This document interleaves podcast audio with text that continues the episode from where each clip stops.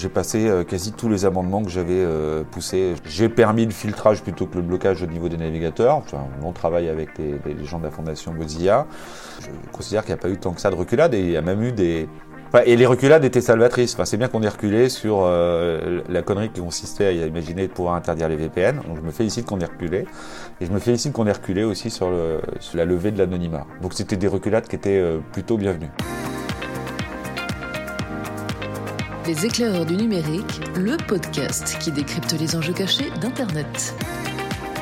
Salut tout le monde et bienvenue dans un nouvel épisode des éclaireurs du numérique avec toujours les habituels puisqu'on est trois depuis 5 ou 6 ans maintenant. Fabrice Epelboin, salut Fabrice. Salut. Avec Damien Douany, salut Damien. Bonjour à vous deux et avec un invité aujourd'hui. Ça tombe bien parce que finalement, euh, il y a quelques heures à peine, l'Assemblée nationale, dont il est un membre éminent puisqu'il est député, a adopté le projet de loi de régulation de l'espace numérique, le SREN. On va avoir l'occasion euh, d'en parler. C'est une première adoption parce que derrière, il y a le, le, Sénat qui viendra, il y aura des discussions, l'Europe mettra son nez derrière, tout ça, on va en parler. Le Sénat était en première lecture, donc on a fini à l'Assemblée nationale. Il n'y a maintenant plus que la commission mixte paritaire qui se réunit. Les deux doivent se mettre en accord en fait entre le Sénat et l'Assemblée nationale. Et éventuellement le Conseil constitutionnel quand même, au cas où il y a une petite erreur d'écriture. Oui, enfin euh, le processus législatif, qu'on a l'habitude de décrire, on le limite euh, à, la promulgation de la loi et la rédaction des décrets. Ensuite, euh, le Conseil constitutionnel, s'il est saisi, peut effectivement apporter un avis sur sur ce texte comme sur d'autres. Mais entendons-nous bien, le travail des parlementaires, il va s'achever sur ce texte. Euh, à partir de la CMP. Cette voix qui est apparue de nulle part sans avoir été annoncée, et on est heureux qu'elle soit là, c'est celle d'Éric Botorel. Bonjour, euh, monsieur le député de la cinquième circonscription des Côtes d'Armor depuis 2017. J'ai tout bon, là, on est OK. Parfait. Député euh, Renaissance, vous avez un long passé avant même la politique dans le numérique. En fait, vous êtes un cadre dans le numérique, vous êtes quelqu'un avec un profil plutôt technique, ce qui explique que vous êtes un des députés, j'ai presque envie de dire euh, ouvrez les guillemets, fermez les guillemets, un des rares députés qui connaît quelque chose aux choses du numérique en France. Et on, votre nom revient souvent dans ce podcast comme étant celui d'une des personnes qui sait de quoi il parle. On va donc décrypter avec vous un peu ce qui s'est passé avec ce projet de loi de régulation de l'espace numérique qui euh, avait ses partisans et puis ses détracteurs évidemment. Enfin, c'est un petit peu toujours la même règle euh, sur n'importe quel euh, projet de loi. D'abord, est-ce que vous pouvez nous expliquer en fait l'esprit même de cette loi en fait? À quoi ça correspondait? On parle de protection des mineurs, on parle de protection des entreprises, pourquoi pas pour certains. C'était quoi l'objet? Je pense qu'il faut il faut découper la loi en deux parties et euh, considérer qu'il y a un paquet qui est un paquet euh, d'adaptation de notre droit euh, au Digital Services Act, parce que c'est une faculté qui est laissée aux États membres dans le cadre d'un texte de, de, la nature de celle du Digital Services Act qu'on avait connu d'ailleurs dans le cadre du RGPD, que d'adapter le droit. C'est de transposition directe, mais il peut y avoir des, adaptations. Donc on est sur des marges de manœuvre qui sont assez faibles pour éviter d'avoir une fragmentation du droit et quelque chose qui soit euh, désharmonieux au sein de l'Union européenne, d'un dispositif qui a vocation à, mettre un, cadre législatif ou réglementaire euh, harmonieux, c'est euh, la grande ambition d'origine du Digital Single Market, c'est l'idée d'une troisième voie européenne du numérique, etc. Et ce texte emporte c'est peut-être ce dont on a parlé le moins, parce qu'effectivement, euh, c'était pas super euh, sexy, hein, que c'était très technique, euh, mais c'était c'est ce volet-là. Donc c'est la consécration du DSA à hauteur de à, hauteur de la France. Le DSA qui a un an. Euh, cette semaine d'ailleurs, pour, pour la petite histoire. Oui, alors dans l'entrée en vigueur. Euh, l'entrée en vigueur, c'est bien après. Hein, voilà, c'est ça. L'actualité nous a rappelé, Thierry Breton s'est exprimé, que voilà, les grandes plateformes concernées au 25 août, euh, ensuite d'autres, et puis des éléments encore en février de l'année prochaine. Mais ce, ce, texte est un texte important, pivot pour l'Union européenne. Dans, un, dans une suite de paquets hein, autour des, des, des, sujets numériques, puisque en la matière, je crois que l'Europe euh, on peut lui reprocher euh, de, manquer de, niveau de régulation sur bien des marchés, je pense à l'agriculture ou d'autres choses, mais sur le numérique, euh, il y, a profusion de textes.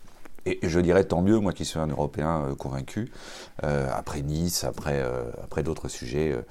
Et, donc le Data Act, le Digital Market Act et le Digital Services Act sont des paquets nouveaux qui viennent euh, on va dire pour faire simple auprès des auditeurs, euh, entrer en vigueur. Et donc on a des facultés d'adaptation de ce droit. Euh, Et ça, c'était dans le, c'était dans le texte. Donc ça, c'est une partie dont on n'a pas beaucoup parlé. L'autre partie dont on a plutôt parlé, c'est euh, des initiatives franco-françaises, finalement, euh, utilisant le prétexte ou euh, l'opportunité de la disponibilité de ce texte pour pouvoir pluguer des dispositifs dont on jugeait, en l'espèce le, gouvernement, puisque c'est un projet de loi, ce n'est pas une proposition de loi, dont on jugeait utile qu'elle soit examinée. Et donc il y avait des sujets sur la euh, protection des mineurs au contenu pornographique, il y avait des sujets sur peine complémentaire de bannissement des cyberharceleurs, il y avait euh, des sujets sur le filtre anti-arnaque, qui est un sujet qui me tient particulièrement à cœur et qui était un, projet, euh, un projet présidentiel aujourd'hui concrétisé. Et, et, voilà comment on peut peut-être présenter simplement le texte en disant que quand on veut sécuriser, réguler les espaces numériques, eh bien, il y avait d'initiatives européennes des choses, d'initiatives françaises d'autres choses et qui viennent euh, on va le souhaiter se compléter. Il n'y a pas dans ce texte à l'arrivée l'anonymat en ligne, le la fameuse proposition de Paul Midi, et puis il n'y a pas l'interdiction des VPN qui avait été évoquée pendant une période, et euh, il y a eu des discussions là-dessus. Tout ça n'est plus dans dans le, texte euh, qui a été adopté hier, en fait.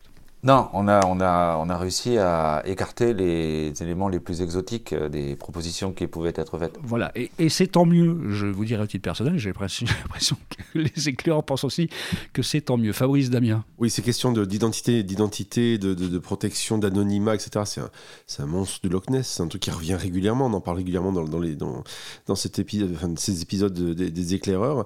Euh, au, final, là-dessus, est-ce que vous avez la sensation, euh, Eric, que le on va dire que les députés ont, gagné en maturité ces questions d'anonymat euh, euh, sur, les, sur, sur, les réseaux, en se rendant compte qu'il y a quand même un, dispositif euh, judiciaire, notamment des lois qui peuvent permettre quand même de retrouver des gens Ou est-ce qu'il y a, on va dire, cette fois-ci on est passé à côté, mais ça reviendra sur la table à votre avis?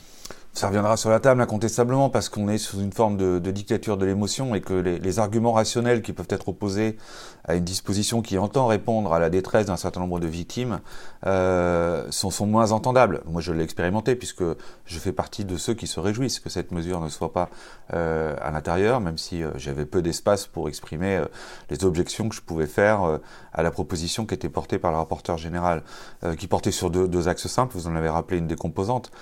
C'est qu'aujourd'hui euh, euh, pour pouvoir euh, identifier un auteur d'un crime ou d'un délit sur la toile, les flics sont pas démunis. Et qu'en vérité, quand vous les interviewez, le, le vrai sujet, c'est la coopération des plateformes.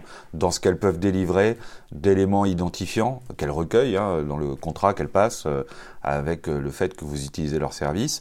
Euh, et puis il y a aussi le talent des flics. Enfin, je veux dire, un flic reste un flic. Je, je, toujours dans le cadre légal, mais euh, le, moment venu, il y a, mille façons euh, de pouvoir caractériser un individu. Et pour les spécialistes de l'open source intelligence, euh, on n'a pas besoin de faire une réquisition judiciaire pour pouvoir géolocaliser quelqu'un aujourd'hui. Alors ça marche pas à tous les coups, mais comme dans la vraie vie, ça ne marche pas à tous les coups non plus. Moi, je rappelais assez volontiers que le, le, principe qui était porté par le rapporteur général de vouloir un, un, parallélisme des formes entre ce qui se passe dans la vraie vie et ce qui se passe dans la toile, c'est précisément ce qui se passe aujourd'hui, parce que dans la vraie vie, il y a, euh, et les statistiques sont stables, le taux d'élucidation des cambriolages, c'est entre 8 et 12% depuis des années, ce qui veut dire qu'il y a 90% de cambriolages dont on ne sait pas euh, retrouver l'auteur euh, euh, de, ces infractions.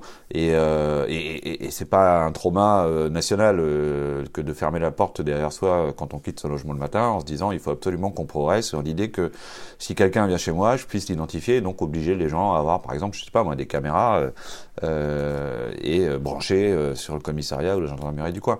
Donc le principe de base était faux et une, c'était une mauvaise solution à un faux problème. Quand on a une mauvaise solution à un vrai problème, c'est une erreur. Quand on a une mauvaise solution par rapport à un faux problème, c'est une faute. Et quand on persiste, c'est vraiment une faute. Donc, euh, donc oui, je pense qu'il ne faut pas altérer. Euh, ce qui permet aujourd'hui un certain nombre d'expressions, de protection aussi. Euh, je pense à des gens qui ont des, orientations sexuelles, euh, notamment des jeunes euh, qui, euh, qui, qui, vivent au travers des réseaux sociaux la reconstruction d'une communauté qui n'ont plus dans leur famille, et ça, ça peut se faire que dans une forme de pseudonymat renforcé, enfin hors de question évidemment d'avoir son identité révélée auprès de sa cellule familiale. On parle souvent des lanceurs d'alerte. Euh, on connaît des gens qui font d'autres activités qui, qui, sont des activités sensibles sur, sur la toile et qui n'ont pas envie effectivement de se dévoiler. Et on connaît tous dans notre histoire des gens qui ont accès à un fichier à un moment donné. On pourrait imaginer que demain, si ce fichier existait, il y aurait peut-être des euh, gens qui mettraient euh, d'autres gens sous pression pour euh, comprendre qui est le journaliste qui se fait passer sous ce pseudo et qui nous enquiquine. Donc voilà, tout est bien dans, dans le. pour ce qui me concerne, moi je vis très bien avec le fait qu'il y ait des VPN, qu'il y ait du chiffrement de bout en bout et qu'il y ait du pseudonymat renforcé. Et de toute façon, la démonstration, elle est faite chaque jour les Doudou 34, euh, les Bibi 25, euh, quand ils ont commis un truc pourri, euh, en général, ils apprennent à l'ombre que le l'anonymat n'existe pas. voilà. Là, on sort d'une période où des doudous 35 qui commettent du harcèlement en ligne, on en a l'appel. Euh, est-ce qu'il va y avoir des conséquences juridiques? Parce que là, on est sur des infractions de, masse euh, impressionnantes. Euh, alors, c'est une période de crise, c'est pas le c'est pas le business as usual des réseaux sociaux, Dieu merci. Mais on, est clairement sur un, stress test. Hein. Est-ce que le dispositif juridique, parce que maintenant c'est dans les mains de la justice, va s'activer et va amener des, milliers, si ce n'est des dizaines de milliers de, de personnes devant les tribunaux, ou est-ce que ça va être encore un texte de loi qui va caler une armoire? Non, moi je, pense, je pense d'abord qu'on progresse. Alors, est-ce qu'on va régler toute la cybercriminalité? Est-ce qu'on va élucider toutes les affaires? Est-ce qu'il y aura euh, zéro cold sur le net euh, Alors que, encore une fois, je l'ai rappelé précédemment, il y en a dans la vraie vie. Il y a plein d'affaires qui sont classées euh, sans suite. et c'est pas par défaut de capacité d'enquête ou de capacité de la justice à, à, traiter. Il peut y avoir un peu de ça. Aujourd'hui, on doit avoir cinq magistrats sur le parquet numérique c'est nous qui les avons créés, donc c'est plutôt positif. on pourra reprocher qu'il n'y en ait pas plus, mais euh, aussi, on a eu une loi il n'y a pas longtemps adoptée à l'Assemblée nationale qui consacre des moyens sans précédent à la justice, mais soyons très honnêtes, compte tenu de la, façon dont, euh, dont, la merde déborde aujourd'hui euh, sur le net, il y aura jamais, on pourra multiplier le nombre de cuillères, ça, ça, restera très complexe.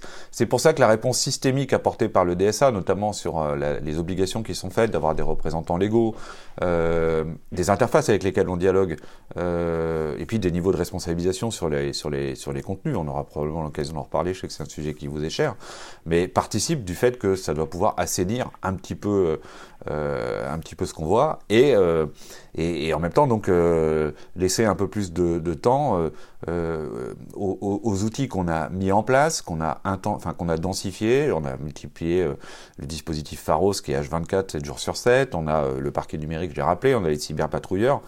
Mais à la fin des fins, on pourra multiplier par 10 par 100 les effectifs de ces gens-là, ça sera toujours inférieur euh, à, au, volume de merde qui arrive sur, sur le net. Moi, j'aime rappeler que chez Pharos, aujourd'hui, le, haut de, le haut de leur activité, c'est la, pédopornographie qui ne diminue pas. Et le jour de l'attentat de Samuel Paty, euh, c'est pas euh, les postes euh, qui contestaient la version euh, le frère Kouachi là ils ont pas enfin pas Paty pardon c'était c'était Charlie Hebdo le, le, frère Kouachi il a pas fait exprès de perdre sa basket c'est quand même fou qu'on retrouve sa pièce d'identité près de la bagnole blablabla bla, bla, bla, tous, tous les éléments qui étaient de nature soit à s'émouvoir de ce qui venait de se dérouler ou euh, à considérer qu'ils avaient raison de le faire et, rester en dessous du nombre de signalements qu'on recevait sur la pédo. Donc euh, mm. ça, ça reste un fonds de commerce qui reste très élevé et qui mérite d'être traité par ailleurs. Justement, vous, vous parliez tout à l'heure la question de l'émotion qui est légitime.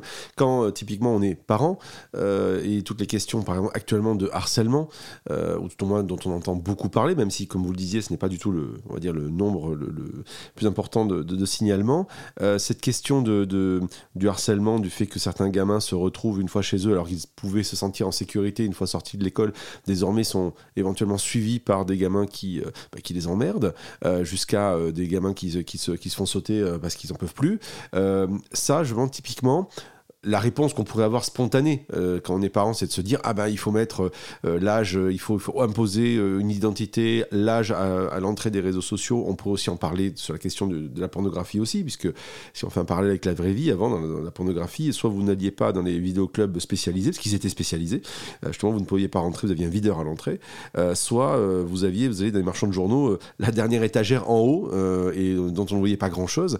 Aujourd'hui on peut rentrer comme on veut sur un, site. Cependant, justement, la, loi n'impose pas aujourd'hui, euh, si ce n'est de dire qu'il faut l'Assemblée veut donner une, identité numérique à tous les Français d'ici 2027, mais on ne sait pas trop comment. Euh, la question, c'est est-ce que là-dessus, il aurait peut-être pas fallu quand même aller plus loin, ou est-ce qu'on considère que ce qui est existant aujourd'hui, euh, bah, finalement, ça suffit? Et il y a aussi la question de la responsabilité individuelle qui entre en jeu. Non, mais alors pour le coup, le dernier point, je suis, je suis totalement raccord avec et aller plus loin n'était pas nécessaire pour aller sur le premier point de votre intervention j'ai voté le texte, hein, euh, parce que bah, à un moment donné, euh, quand il faut voter, et parce que, parce que je suis convaincu que la plupart des dispositions de ce texte euh, vont, dans, vont dans le bon sens. j'ai un, un, un, léger désaccord sur la façon dont on aborde, notamment la. la, la, c'est moins le cyberharcèlement d'ailleurs, parce que là, pour le coup, vous pourriez euh, mettre du, du, du contrôle de, de, majorité, que ça n'empêcherait pas la guerre des boutons euh, version 2.0. Hein, donc, euh, et, et c'est ce qui est en train de se produire. mais sur l'autre aspect de votre question, euh, je, suis désespéré de, enfin désespéré. Oui, je, suis désespéré de l'idée qu'on ne creuse pas plus loin le sujet du code parental et donc de la responsabilité individuelle. J'avais un chiffre en tête, alors il n'est pas public, mais je vais le donner quand même. Il me semble que, enfin c'est pas il me semble, c'est je, sais que 40%, euh, seulement dans 40% des cas, des, lignes qui sont ouvertes pour des mineurs aujourd'hui auprès des opérateurs téléphoniques font l'objet d'une activation du contrôle parental. On a un formidable outil qui s'appelle le contrôle parental qui est entre les mains des parents en vérité. Euh, et, ce qu'on écrit en droit, euh, tente à résoudre euh, les problèmes de ceux qui, alors sont peut-être pas à l'aise avec, peut-être qu'il y a de la pédagogie, enfin le mot me, gonfle, mais, mais, mais, mais, en tout cas, on a, on a un outil qui permet de protéger les enfants de ces contenus-là, euh, qui existent sur les box, qui existent sur les terminaux, et c'est parce qu'une partie des, familles ne l'utilisent pas, ou de ce qui reste des familles, dans les composantes aujourd'hui euh, diverses et variées qui, existent, par, des, des, familles explosées, des, euh, cellules avec euh, uniquement la maman qui éduque ses enfants. Et je dis pas que c'est pas pas pas plus compliqué pour eux que pour d'autres.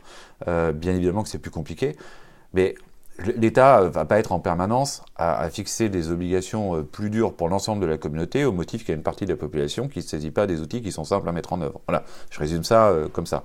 Donc je pense que sur le contrôle parental, on a encore des, on a, on a des choses à faire, ce qui éviterait probablement la, la profusion de textes qui visent sans cesse euh, à régler un problème et puis une fois que c'est promulgué, on s'aperçoit que trois mois plus tard, de toute façon, c'est inefficace. Moi, j'avais pas voté la loi Marcangeli hein, dans ce qu'elle, dans son, j'avais jugé qu'en termes d'applicabilité, notamment, euh, euh, de faire le tour de tous les internautes pour vérifier qu'ils sont euh, sont majeurs.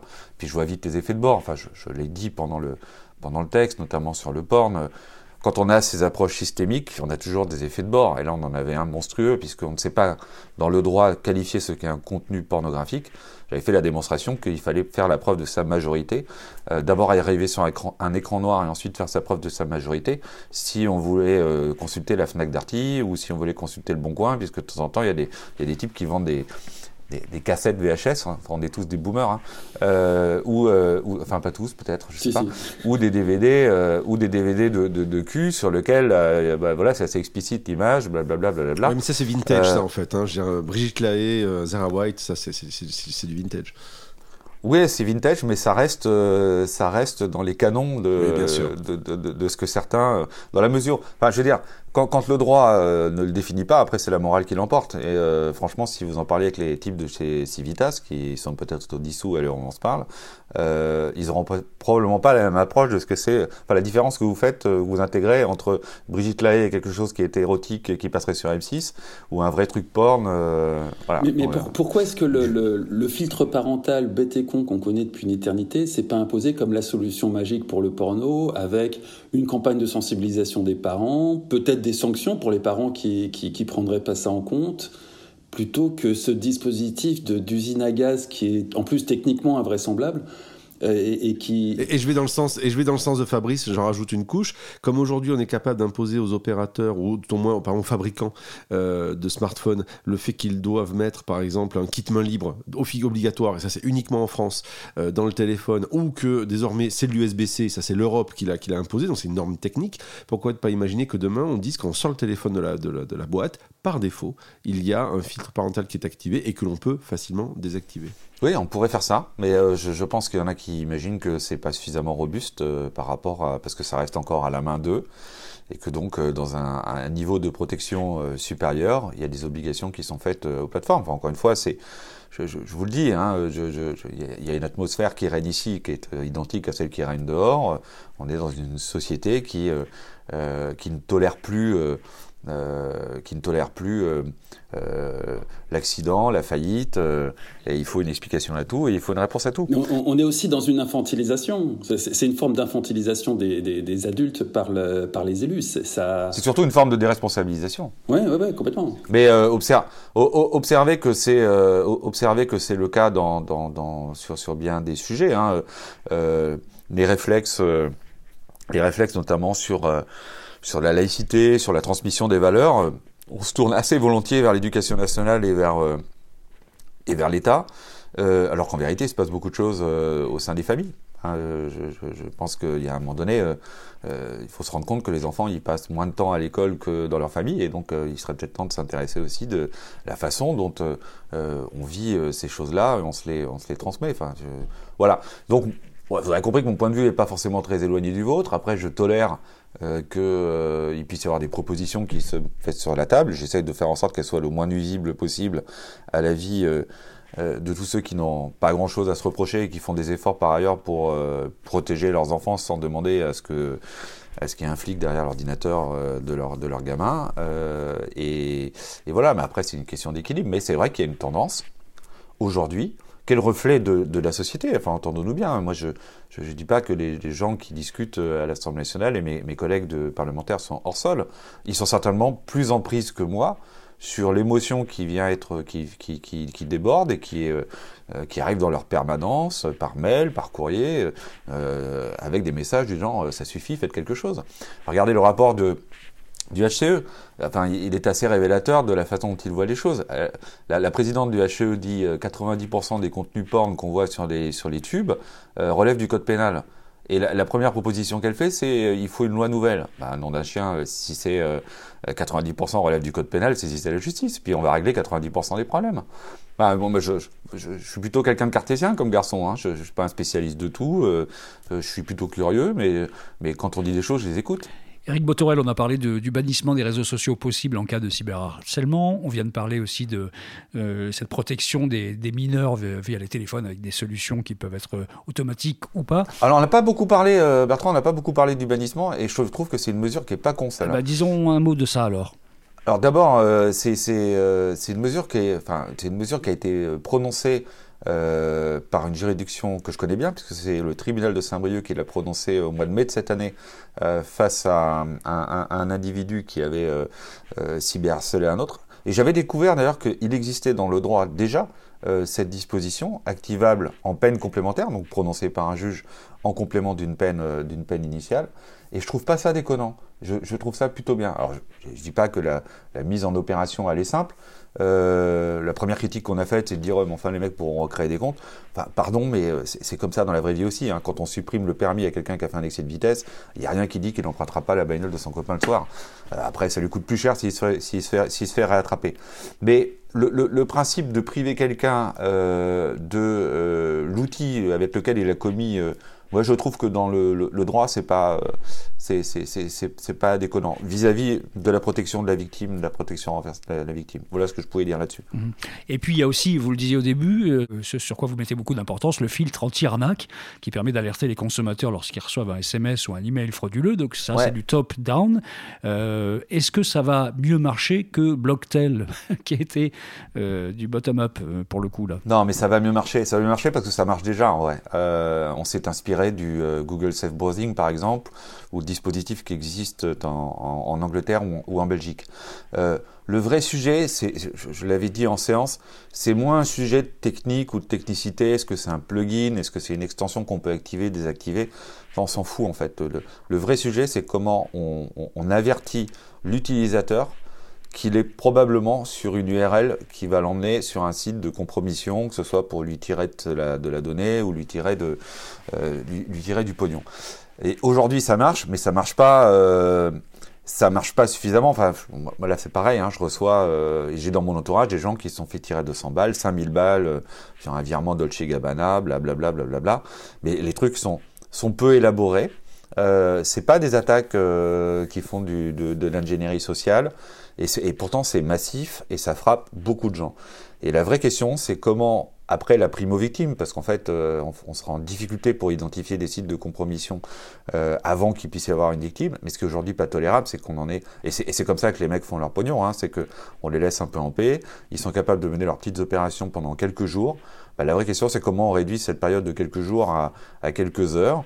Et euh, si Google Save Browsing fonctionne, il fonctionne, mais, euh, mais, mais on peut pas, on peut pas dire qu'aujourd'hui ils implémentent, par exemple, tout ce qu'on peut leur signaler comme euh, étant une URL de compression, le faux site Amélie, le faux site La Poste, machin. Et c'est ça qu'on veut faire au travers de ce dispositif. C'est-à-dire qu'on va avoir une autorité administrative qui va recueillir ces, ces, ces, URL, on va avoir de multiples capteurs, capteurs par ailleurs.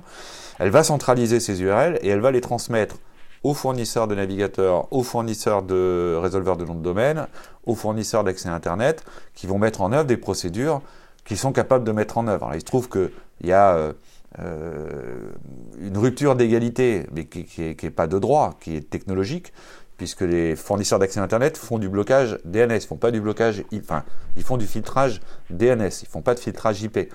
S'ils faisaient du filtrage IP, ils pourraient filtrer. Mais comme ils font du filtrage DNS, ils ne peuvent faire que bloquer. Du côté des, navigateurs, on sait bloquer, euh, euh, bloquer et filtrer, euh, mais il vaut mieux, que filtrer. Et, ma conviction, je vous le dis, c'est qu'il y a deux messages dans le droit qu'on vient d'adopter. C'est que, un, on va rendre la vie plus compliquée des mecs qui font du pognon facilement. Et, franchement, s'ils veulent aller le faire ailleurs, moi, ça me gêne pas. Donc, de manière décomplexée, on va leur dire la France, c'est pas le terrain qui est le plus rentable pour vous. Euh, et s'ils vont le faire en Italie ou en Espagne, je ne veux pas désigner les futures cibles, hein, mais elles existent déjà en vérité. Euh, mais je suis assez à l'aise euh, avec, avec cette posture-là.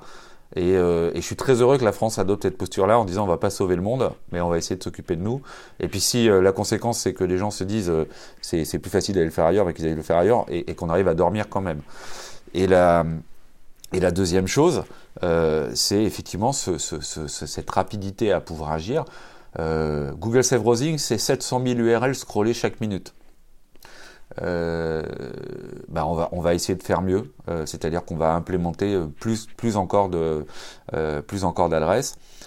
Et enfin, je, tue un truc dans l'œuf parce que ça, c'est un débat. Vous l'avez peut-être eu chez, chez, vous, les éclairés ou ailleurs. J'ai eu le débat avec mes, collègues de la France Insoumise qui disent Ouais, mais enfin, c'est quand même un peu chiant d'avoir une autorité administrative qui prend des décisions à la place de euh, machin, un juge. Bon, pardon, ça existe déjà dans le vrai droit, c'est-à-dire que Pharos est capable euh, d'envoyer euh, des flics sur, un péril imminent, hein, la caractérisation de la capacité de pouvoir sortir du cadre d'une décision de justice en, amont d'une action, euh, euh, de, force de police, c'est le caractère imminent des choses. On peut tout à fait le concevoir les uns les autres. J'ai de beaux exemples en tête où, heureusement, entre guillemets, qu'on n'est pas passé par le juge, parce qu'on peut imaginer qu'effectivement, on aurait perdu du temps et probablement pas obtenu le même résultat que euh, si on était passé en direct. Là, c'est à peu près la même chose. Moi, je veux bien hein, qu'on passe par un juge, mais enfin, il en faut combien des juges pour scroller 700 000 adresses par minute, si vraiment on veut prendre le temps de se dire les choses? Euh, dans d'autres aspects, on a euh, Twitter qui a retiré un, million de contenus euh, sur un, épisode récent de, de, violence extrêmement intense. Alors moi, je veux bien qu'on passe à, chaque fois par, par des juges, mais je ne sais pas qui va pouvoir être à capacité de juger quelle est la bonne adresse, pas la bonne adresse. On a des autorités administratives qui, qui, qui peuvent le faire. Un point, une précision. Est-ce que ce dispositif va couvrir aussi tout ce qui est SMS, parce qu'on le voit aujourd'hui, il y a énormément d'arnaques euh, par SMS avec des liens du style vous avez reçu euh, une amende, il faut payer euh, service à NTS avec une fausse adresse et de plus en plus de gens se font arnaquer par le biais du, du, du, SMS qui est peut-être même encore plus pernicieux parce que le SMS on le reçoit dans la poche donc on se dit ah si ils ont envoyé un message à mon téléphone c'est qu'a priori ils l'ont donc il y a une raison. Alors, deux choses. Euh, alors oui, enfin, je vais répondre clairement oui, parce qu'en général, ils vous amènent sur un site, enfin, ils vous compromettent pas à partir de votre SMS, mais ils vous compromettent euh, à partir du moment où ils ont réussi à vous faire venir sur leur, euh, sur leur site ou leur faux site. donc on y appliquera là les, mêmes règles, puisqu'on s'intéresse au site de compromission. donc en fait, ça vous empêchera pas de recevoir le SMS. Par contre, ça vous préviendra. Au moment où vous arrivez sur le site frauduleux. Voilà. Et, euh, et, je profite de la question pour dire que moi je crois à la logique des communs et, et tout à chacun peut faire le 33 700 euh, pour signaler le numéro de téléphone qui a été utilisé pour vous envoyer un faux SMS. Ça rentre ensuite dans une base et ça permet euh, aux opérateurs de filtrer ce numéro de téléphone, même si les types font du spoofing et de toute façon ils régénèrent, euh, ils régénèrent du numéro de téléphone. Mais au moins, là aussi, on leur rend la vie plus compliqué dans le sens où ils sont en incapacité à partir du même numéro de mener une opération de masse. Et, chacun peut être contributeur ou un, entre guillemets un éclaireur euh, finalement de, ce dispositif. Je vais revenir euh, une, minute sur la problématique du harcèlement. Euh, on, l'a abordé à travers le harcèlement scolaire. Alors c'est sûr que c'est un angle qui est facile parce que les victimes sont euh, très très victimes et qu'on on compatit tous, mais on, a eu tendance quand même à oublier le fait que c'est devenu une, euh, une pratique militante extrêmement courante, pratiquée par à peu près tous les camps. organisée, financée, et que ça a terriblement radicalisé euh, un peu tout le monde dans le champ politique. Ça contribue énormément à polariser les, opinions. Euh, on, a atteint des points de dérive qui sont euh, gravissimes, on va dire, pour ne pas dire plus. Et, ça, j'ai quand même l'impression que personne ne regarde ça en face, dans la mesure où c'est vraiment dans les dispositifs militants de chaque parti politique, on, a ces stratégies de harcèlement de l'adversaire, de harcèlement de journalistes, de harcèlement de tout ce qui dérange, qui en plus est tellement intégré. Moi, j'ai eu un nombre d'échanges avec des gens qui se sentaient insultés par le fait d'avoir en face d'eux une opinion différente, pas du tout agressive ni insultante, ni quoi que ce soit. Le simple fait de rentrer en contact avec une opinion qui n'était pas la leur était vécu comme une insulte et légitimé de leur part des insultes, euh, tellement, le, tellement tout ça a été complètement intégré dans les pratiques militantes. Et, ça, c'est Parce que tu n'as pas fait de trigger euh, warning, euh, Fabrice parce que effectivement, il y a cette notion de trigger warning, il y a cette notion de safe space, enfin toute cette, tout un corpus euh, idéologique et politique qui maintenant se, retrouve très proche du Hamas euh, par euh, toujours cet effet de polarisation et de grandes lessiveuses et brasseuses d'idées dans lequel on est tous entraînés. comment se fait-il qu'il n'y ait, pas le début du quart du commencement d'un examen de conscience de la part des, des, des partis politiques sur leur responsabilité dans ce phénomène de harcèlement généralisé? J'aurais du mal. Moi, je, je, me tiens plutôt bien sur les réseaux sociaux, donc, et je tolère je trouve que c'est d'ailleurs enrichissant de discuter avec des gens qui ne pensent pas comme, euh, comme on pense. Euh, donc peut-être que je suis un, euh, un épiphénomène dans, dans, le dispositif, mais je, vois bien ce que tu veux dire, je ne veux pas échapper à la question. Euh, mais je, ne vois pas comment je peux y répondre, euh, puisque ça, ça introduit l'idée que... En, interne, dans les partis, ça, ça, pose question? Bah, Après, la, non, mais la, difficulté que tu introduis, c'est en fait ce que tu introduis en, en sous-tendu, hein, c'est que c'est difficile de caractériser ce qui relève du harcèlement, de ce qui relève finalement de, euh, la, de, de, de la contradiction. Ah, euh, on, on, va nommer les choses. Il y a, un, journaliste du Monde qui a fait une dépression nerveuse après avoir été harcelé par les trolls de Marlène Schiappa, et on trouve des dispositifs similaires dans tous les partis. Hein. C'est pas spécifique à, Renaissance, mais là, il n'y a pas l'ombre d'un doute sur la, caractérisation du harcèlement. Il en a fait un livre. Euh, Marlène Schiappa s'est fait griller à nombreuses reprises avant d'être euh, foutu à la porte parce que ça commençait à faire un peu beaucoup. Euh, là, on, est sur des pratiques militantes basées sur du harcèlement. Et encore une fois, j'insiste, hein, sais pas pour taper sur la République en marche ou quoi que ce soit. C'est quasiment tout le monde fait ça. Il y a, quasiment tous les partis se sont fait prendre la main dans le sac à euh, organiser des meutes de militants pour aller harceler un adversaire politique. C'est vraiment devenu l'équivalent de aller coller des affiches de quand j'étais gosse, avec pour la, dimension un peu dark, euh, foutre du verpillé dans la colle, histoire de, euh, de faire chier le, enfin, ce, a, ce que tous les boomers ont connu finalement quand ils ont fait un peu d'initiation à la politique tôt. Aujourd'hui, ça prend typiquement ce genre de forme. Euh, on s'étonne ensuite de voir les gamins à l'école reproduire ça contre leurs petits camarades, mais c'est une pratique qui est euh, terriblement répandue dans, la société. Et depuis 4-5 euh, ans, ça devient absolument universel comme façon de répondre à un adversaire politique. Oui, moi j'ai jamais caché que j'ai commencé moi, ma carrière politique à la Fédération anarchiste et à distribuer le monde libertaire, donc je connais à peu près les techniques qui permettent... qui, qui, le permettent d'emmerder le, camp adverse, et c'était pas forcément les, les, méthodes les plus douces. Euh, j'ai cheminé depuis, puisque j'appartiens à une majorité beaucoup plus, euh, beaucoup plus calme. Euh, le, en, termes de militantisme, j'entends. sur, sur cette question-là, c'est un, un d'abord, je pense qu'on s'en saisit de manière assez récente, et on apprendra avec le temps à, discerner les choses. Je pense qu'on a eu des, il y a probablement eu des débats par le passé sur la façon dont on, on qualifiait l'injure, la diffamation, etc., qui, reste euh, aujourd'hui un sujet qui est, très, comment dire, euh, euh, très utilisé, hein, dès lors qu'il y a un désaccord ou que les désaccords sont prononcés avec des mots qui, qui fâchent l'autre. Moi, j'ai eu, j'ai gagné parce que c'était un non-lieu, un procès contre quelqu'un, Barnerias, hein, qui a fait Hold Up, euh, parce qu'il avait jugé que j'avais été diffamant, que j'avais euh, été injurieux à son égard. Bon, au moment où j'écrivais les choses, euh, j'avais pas le sentiment de l'être, euh, et le, procureur et la présidente du tribunal ont considéré qu'il n'y avait pas lieu de poursuivre. Euh, je pense que pour le harcèlement, c'est pareil, il faut confier ça à l'affaire de ceux qui sont en capacité, la justice des hommes, pour pouvoir qualifier les choses. Et l'intentionnalité, la causalité euh, ou le rapport de causalité entre les faits, c'est pas, pas nous qui allons le régler là tous les quatre euh, euh, ensemble. Est-ce qu'il faut qu'il y ait une prise de conscience sur les conséquences que peuvent avoir un certain nombre d'opérations qui sont des opérations militantes qui ciblent tel ou tel individu, oui, ce serait souhaitable, ce serait souhaitable que ce soit le cas, parce que, en définitive, dans le combat des idées, personne ne souhaite en son sein et en son fort intérieur euh, la destruction de l'autre. je, pense qu'on est tous, euh, en tout cas, assez majoritairement raisonnables. Euh, et que ceux qui ne sont pas ben, mériteront d'être appelés par la justice parce que c'est tolérable d'avoir un avis divergent, c'est tolérable de l'exprimer, et c'est pas acceptable que la personne soit en dépression parce que derrière on aura organisé un raid ou d'autres formes de, j'allais dire, de, harcèlement euh, qui sont désormais punis par le droit, mais dont la qualification méritera qu'elle soit précisée par, euh, par des hommes de justice ou des hommes ou des femmes de justice. Éric Botorel, on résume un petit peu. Le projet de loi de régulation de l'espace numérique a donc été adopté hier par l'Assemblée nationale. 360 voix pour, 77 contre, 124 abstentions sur 561 votants. Comme ça, on a les chiffres très très clairs. Euh, tout ça, donc ça, c'est l'Assemblée nationale. Vous disiez tout à l'heure, vous rappeliez que le Sénat a déjà regardé ce texte. Maintenant, il faut que les deux se mettent ensemble dans un processus donc de discussion entre le Sénat et euh, l'Assemblée nationale. Et puis derrière arrive, puisque vous disiez qu'il s'agissait de se mettre en, en ligne d'une certaine façon avec euh, le DSA et le DMA, arrive l'Europe. Thierry Breton n'est pas loin derrière.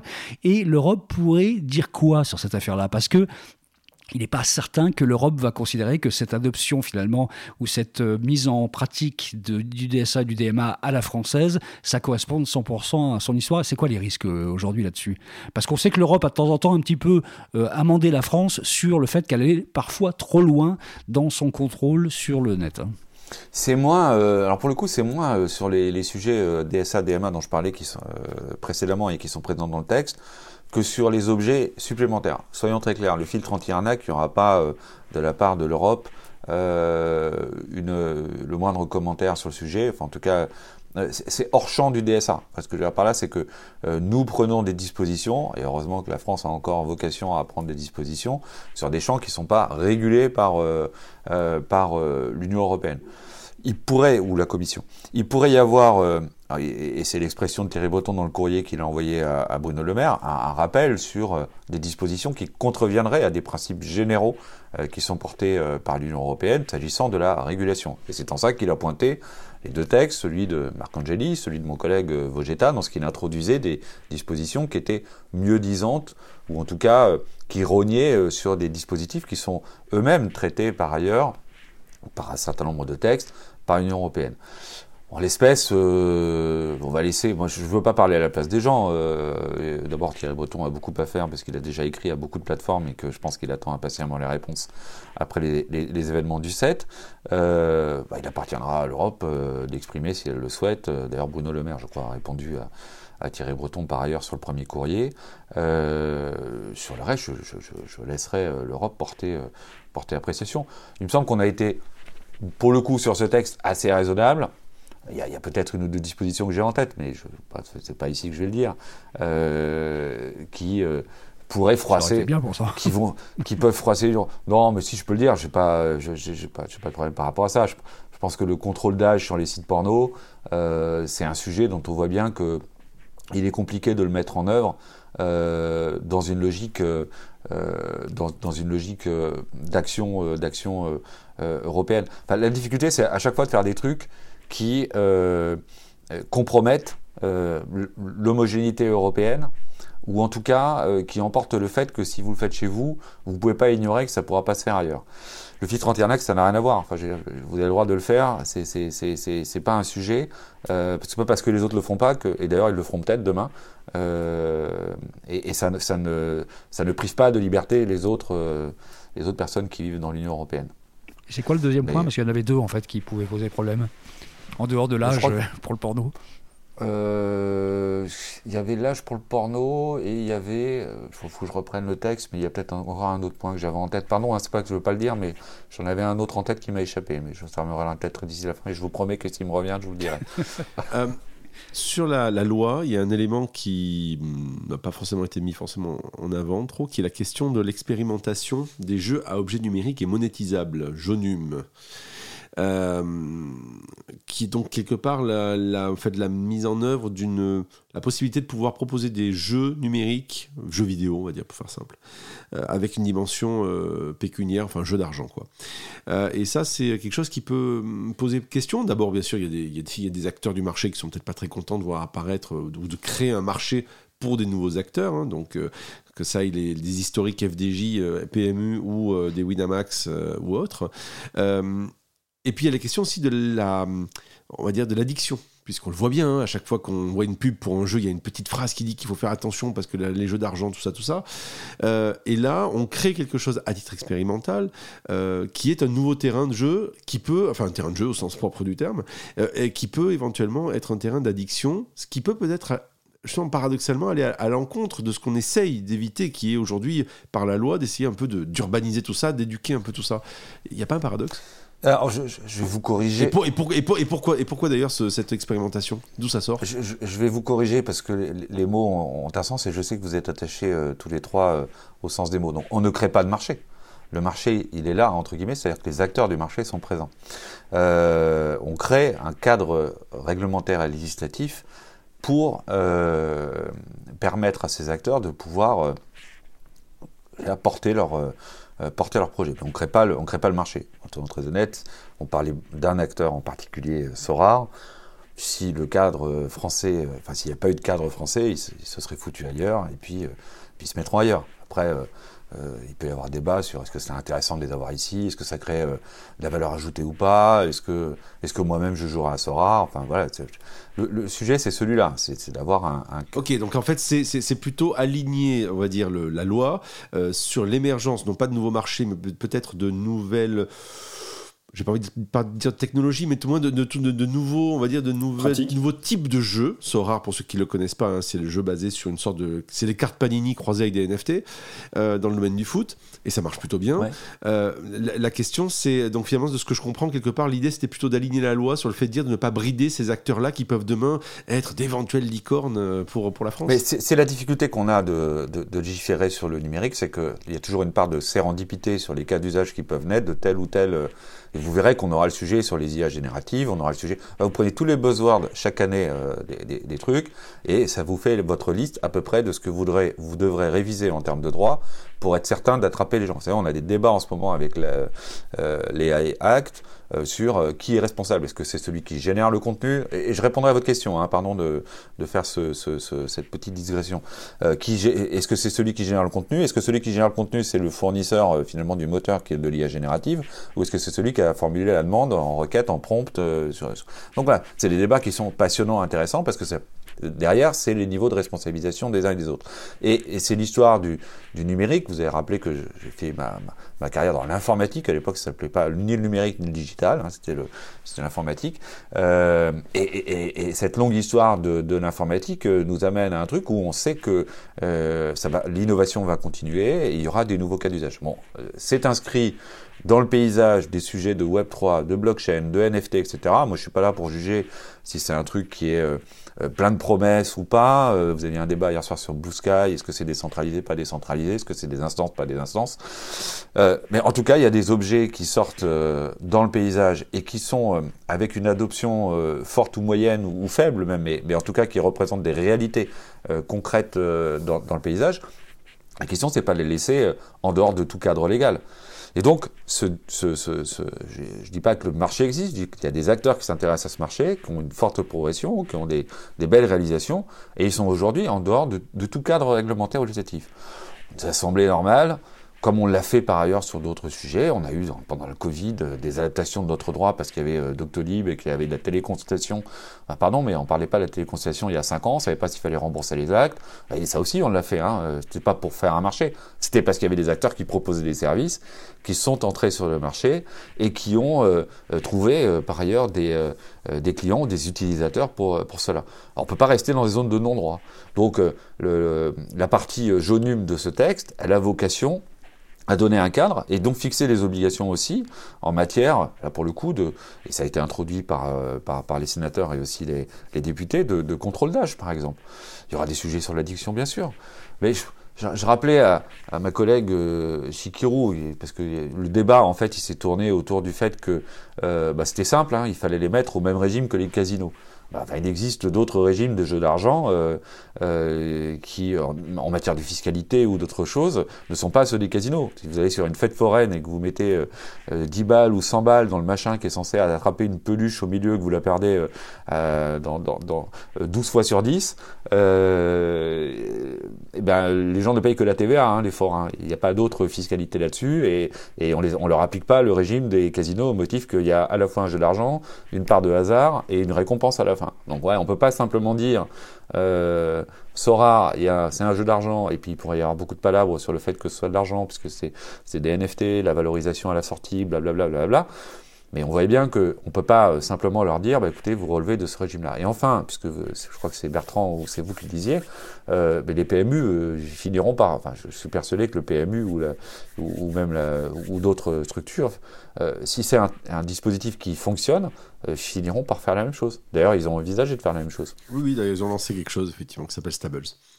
Moi, j'ai une question, c'est, d'après vous, Eric Botorel, c'est quoi les compromissions ou les, ou les les reculades qu'il y a eu. Autrement dit, les choses sur lesquelles vous auriez voulu qu'on allait plus loin et pour X raisons, bah, ça y est pas allé. Donc c'est-à-dire qu'en fait, quelque chose qui reviendra peut-être sur la table. Euh, un regret, on va dire. Alors, je pas, c'est pas une réponse convenue, mais il se trouve que j'ai passé euh, quasi tous les amendements que j'avais euh, poussés. J'en avais un sur euh, Lucha, qui est une entreprise américaine qui scrape de la donnée comme des sagouins et qui rend disponible les numéros de téléphone d'à peu près tout le monde à partir du moment où on les pointe sur LinkedIn. Hein. C'est une extension, c'est une extension sur la commission restreinte de la CNIL avait a été saisie en, décembre l'année dernière par l'intermédiaire d'un certain nombre d'utilisateurs et avait fait le constat amer de, de, de, de son incapacité à agir. Écoutez, moi j'ai passé un amendement qui va lui permettre d'agir, donc c'est pas c'est pas trop mal. On va essayer de faire en sorte que ça résiste à la CMP. J'ai permis le filtrage plutôt que le blocage au niveau des navigateurs. C'est un long travail avec les, gens de la fondation Mozilla. Donc vu de ma de ma fenêtre qui est derrière moi, euh, enfin pour ceux qui la voient pas, ils la verront pas puisque c'est un podcast. Euh, je, je, considère qu'il n'y a pas eu tant que ça de reculade et il y a même eu des je, et les reculades étaient salvatrices. C'est bien qu'on ait reculé sur euh, la connerie qui consistait à imaginer pouvoir interdire les VPN. Donc, je me félicite qu'on ait reculé, et je me félicite qu'on ait reculé aussi sur euh, la levée de l'anonymat. Donc, c'était des reculades qui étaient euh, plutôt bienvenues. Voilà. Mais d'ailleurs, en passant, la loi a été quand même votée par plusieurs acteurs. Le PS, je crois, a soutenu la, la, loi. il y a eu le LR, bien sûr, le PS, et il y a eu l'abstention de RN. Euh, PCF et euh, voilà, tout à fait. Et la France Insoumise qui s'est euh, Et la France Insoumise. Voilà, donc, mais globalement, effectivement, abstention ou vote, mais il y a eu, on va pas dire un consensus, c'est pas le cas, mais il y a eu manifestement, mais globalement, globalement, finalement, ça ça a réussi à, sortir quelque chose. On est limite surpris en fait, c'est pour ça qu'on reste sans voix. On est limite surpris de se dire que finalement, peut-être que la France a réussi à sortir quelque chose qui est plutôt équilibré comme texte et, qui donne une, on va dire un cadre jusqu'à la fois prochaine, notamment les questions d'IA par exemple. Je, pense que ce, texte est plutôt euh, équilibré. Alors, on va pouvoir prendre le podcast et le, réécouter, et, il faudra pour les, auditeurs qui l'écoutent. Euh, mais euh, il y, a des choses sur lesquelles, effectivement, il y, a un goût d'inachevé. Hein. On a parlé du code parental tout à l'heure, donc on n'a pas totalement réglé ce, ce, sujet. Mais oui, je constate comme vous que ce texte, comme de nombreux autres d'ailleurs, dans une configuration de l'Assemblée nationale qui est pas simple, celle de la majorité relative, bah, il a été aussi adopté. Donc il n'y a, pas, a, pas a pas eu besoin de 49-3 sur celui-là. Il n'y a pas d'énorme montée de bouclier euh, du côté des éclaireurs. La preuve, le silence relatif de Fabrice Epelboin depuis tout à l'heure, qui prouve que, qui est quand même un signe assez notable, que finalement, il n'y a rien qui nous scandalise très profondément dans ce qui a été adopté hier. J'en suis, suis moi-même surpris. Je me, je me dis. C'est pas tous les jours. Non, non, le, truc qui était hallucinant, c'était le, le, VPN. Euh, mais effectivement, ça a sauté. Donc le reste, eh, moi évidemment, j'aurais préféré euh, un, texte de loi qui impose un filtre parental, qui responsabilise les parents. Euh, je suis un peu inquiet, mais c'est pas spécifique à cette loi, de cette infantilisation de la population qui s'exprime dans cette loi par bah, justement par l'absence de responsabilisation des parents. Euh, et qui s'exprime d'une façon générale de plus en plus dans la société à l'heure actuelle, parce que l'infantilisation, ça a un temps et que ça mène à une autre période de la vie qui est l'adolescence, et l'adolescence, c'est beaucoup plus conflictuel avec les parents. Euh, et, on va à grands pas vers cette, euh, vers cette période de notre histoire, et je pense que ces lois accélèrent le tempo. Et puis, bon, cette remarque sur le harcèlement, qui est un problème absolument critique à tous les niveaux de la société, dans lequel la justice est totalement défaillante. Hein. moi, je, prends le procès Mila comme une insulte euh, à la justice française. Le fait d'avoir plusieurs dizaines de milliers de harceleurs et huit personnes dans la cour de justice, c'est une humiliation pour le système judiciaire français. À l'heure actuelle, Mila est toujours, je crois qu'hier, elle était menacée de mort dans l'indifférence la plus générale.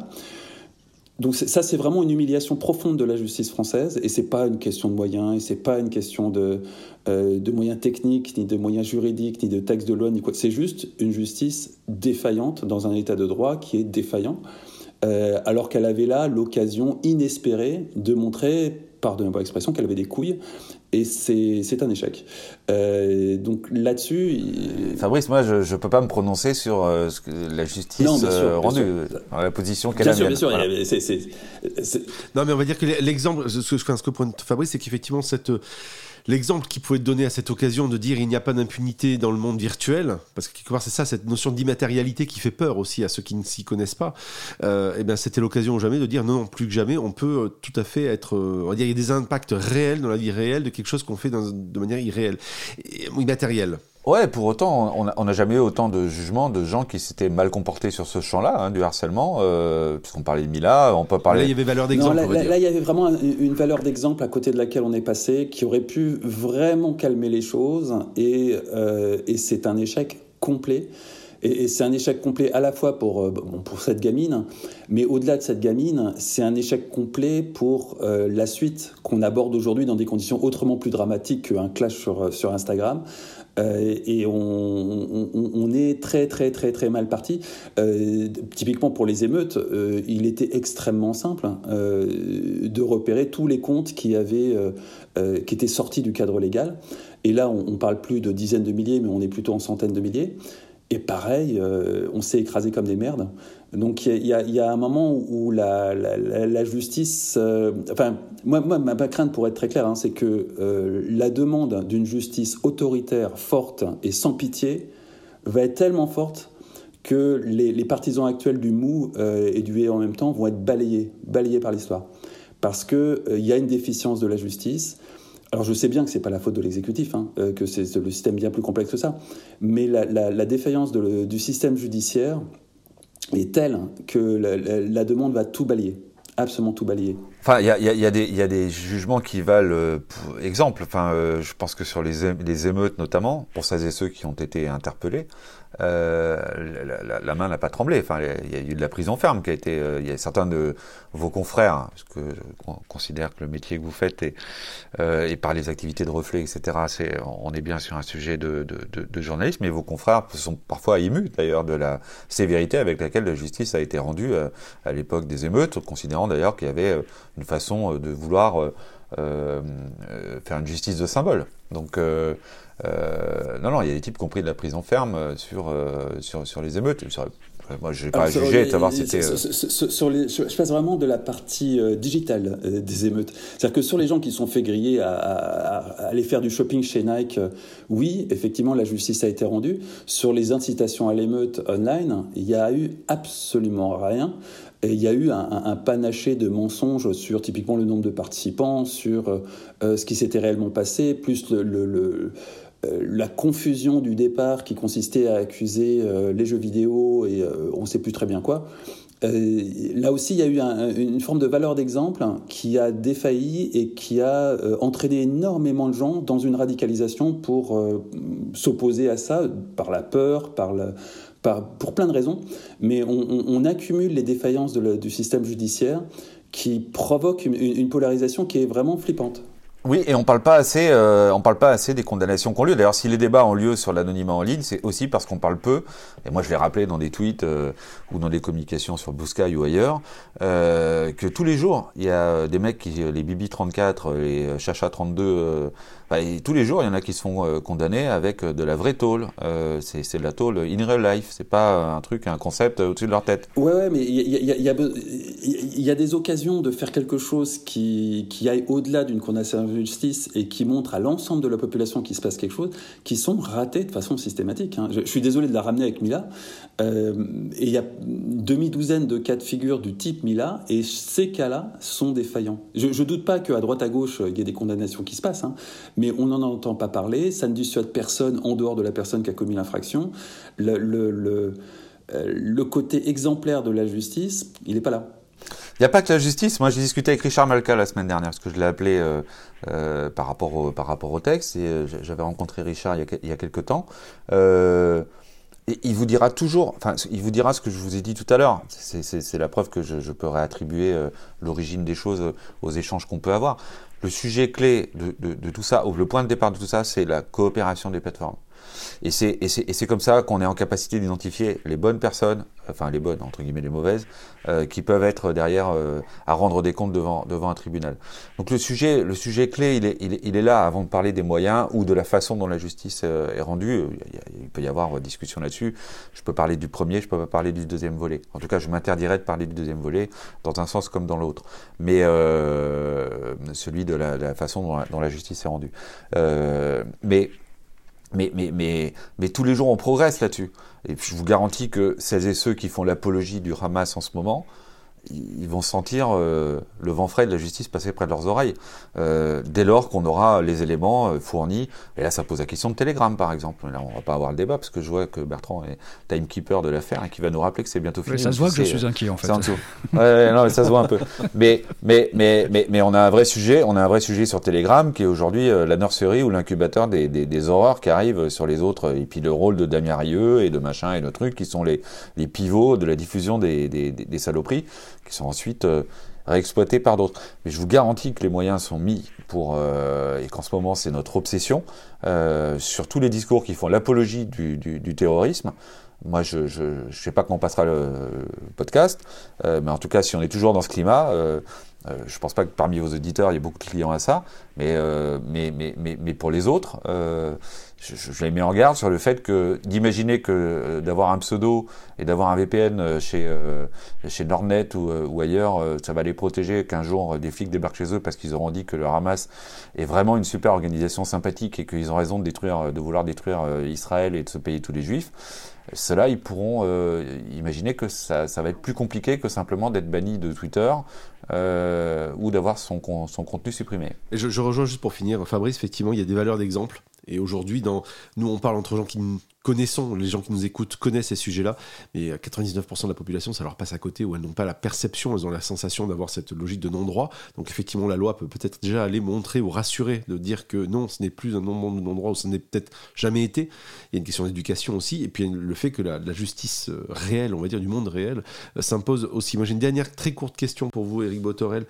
On se rappelle euh, de euh, Christine, Christine, Albanel nous parlant du, euh, de LibreOffice et de Open et du VPN. Est-ce que vous avez la sensation, après l'examination de cette loi et son vote, l'examen, je pense, pour moyen, l'examen, oui, oui, l'examen, tout à fait de cette voie. Merci Bertrand, tu as raison, les, mots ont un sens. Est-ce que vous avez la sensation que le niveau moyen de compréhension des députés, hormis donc vous et Monsieur Latombe, a évolué? Oui, je pense qu'il évolue parce que parce que d'abord euh, c'est quasiment euh, plus possible de parler d'un moindre sujet sans euh, sans qu'on ait des des sujets sur le numérique. Vous savez, moi j'ai succédé son, son, son, portrait là à Corinne Herel, qui était députée de la 5e circonscription et qui est décédée brutalement la veille du second tour des élections présidentielles. J'étais j'étais à ses côtés quand elle est décédée lors de ce meeting. elle était avec Laure de la Rodière, les deux spécialistes du numérique, alors plutôt des, des télécoms d'ailleurs, même si effectivement déjà à l'époque euh, c'est-à-dire il y a un peu plus de dix ans maintenant, elle se saisissait de ça. Je, je pense qu'il est raisonnable d'imaginer que dans l'Assemblée nationale aujourd'hui telle qu'elle est constituée, et sur des champs divers, que ce soit euh, les headtech, enfin les, le numérique et l'éducation, la régulation, les télécoms, la cyber, etc., euh, on a plus de gens en capacité euh, euh, de comprendre les sujets et sur tous les bancs de l'Assemblée nationale. Euh, ça ne veut pas dire qu'on a la même approche tous, ça ne veut pas dire qu'on je, voilà, je, sais bien qu'avec euh, Philippe Latombe, on incarne peut-être une façon euh, différente euh, d'envisager les choses et c'est pas parce qu'on maîtrise la tech que pour autant on est un bon législateur. Moi, je vais pas apporter de jugement sur les autres, mais on est plus nombreux à pouvoir discuter des sujets en faisant l'économie des préalables qui consistent à se mettre d'accord sur la vulgarisation de tel ou tel truc. après, peut-être qu'on a su développer les uns les autres des des, façons de voir les choses qui permettent de voir les, effets de bord que, d'autres ont du mal à voir, parce qu'encore une fois, vous pouvez être à la fois très bon sur la tech et en même temps être un peu prisonnier du, moment, de la dictature de l'émotion et de la parole de la victime qui est importante à recueillir, hein, mais, mais, mais, qui fait que vous êtes amené à prendre des décisions qui sont des décisions, euh, comme le disait Fabrice tout à l'heure, déresponsabilisantes, et penser que le, plus simple, finalement, c'est d'écrire dans le droit des choses, et on l'a vu dans le texte, hein, la, tentation était grande d'appliquer le filtre euh, porno à, d'autres choses, euh, enfin le filtre, le contrôle d'âge euh, porno à, d'autres choses. La tentation était grande de vouloir faire de l'amende forfaitaire outrage à plein de choses parce qu'on s'est dit, bah, sur, les, sur les étagères, j'ai plein de gens qui se plaignent qu'il y a des tas de trucs, comme le rappelait Fabrice, que euh, qu'il y, a des y a des choses qui sont pas jugées, bah tiens, on va les embarquer dans le dispositif, sans, sans, sans, sans imaginer une seule fois que c'était pas la meilleure façon de le faire, parce que globalement, on allait charger la mule de gens qui étaient déjà, de toute façon, hyper, euh, hyper chargés, ou que ça relevait pas, effectivement, de la décision d'un juge, ou quoi, au caisse, enfin, mille raisons. Le filtre anti-arnaque, c'est pareil, vous m'avez posé la question tout à l'heure, est-ce que ça vise SMS Il y a des gens qui ont dit, mais est-ce que ça pourrait pas viser d'autres choses? Bah, Moi, j'ai été, non. Je, je pense qu'il y a des moments, euh, il faut sacraliser les choses, euh, au sens euh, étymologique euh, du terme, et pas les banaliser. Voilà. Donc il y, a des choses qui peuvent s'exprimer sur des terrains qui sont très précis, et c'est pas en les banalisant qu'on va les rendre plus efficaces. Voilà, donc c'est ma conception des choses. On est vraiment heureux d'apprendre qu'à l'Assemblée nationale ou au Sénat, vous imaginez qu'on peut mettre tout le monde dans, dans, la même histoire, il y a euh, autant de gens qui sont sensibilisés à ces sujets-là. On n'avait pas ce sentiment-là nécessairement obligatoirement tous les trois, mais en tout cas, on prend ça comme une information. Et on a déjà reçu euh, Philippe Latombe dans ce podcast, on a euh, reçu donc vous, Eric Botorel dans ce podcast, et ce sont les deux seuls pour l'instant qu'on ait reçus. C'est fini pour aujourd'hui. On a été assez long dans ce podcast, on n'a pas l'habitude, et c'est tant mieux parce qu'il y avait pas mal de choses à raconter. Et vous allez pouvoir, euh, bah, tout simplement, vous qui nous écoutez, aller jeter un coup d'œil au texte et à ce qui se passe derrière. Merci beaucoup, Eric Botorel, d'avoir été avec nous ce matin. C'était vraiment sympa euh, donc, euh, de partager avec nous, juste après le, vote de l'Assemblée nationale, en fait, ces, ces, réflexions avec une vraie liberté de ton qu'on a vraiment apprécié ici aux éclaireurs. Merci à vous. Merci, Fabrice. Merci. Merci Damien. Merci à vous, à très vite. C'était les éclaireurs du numérique. À la semaine prochaine. Salut à tout le monde. Les éclaireurs du numérique, un podcast de Bertrand Lenôtre, Damien Douany et Fabrice Epelboin. Vous avez aimé ce podcast? Retrouvez-nous sur leséclaireurdunumérique.fr.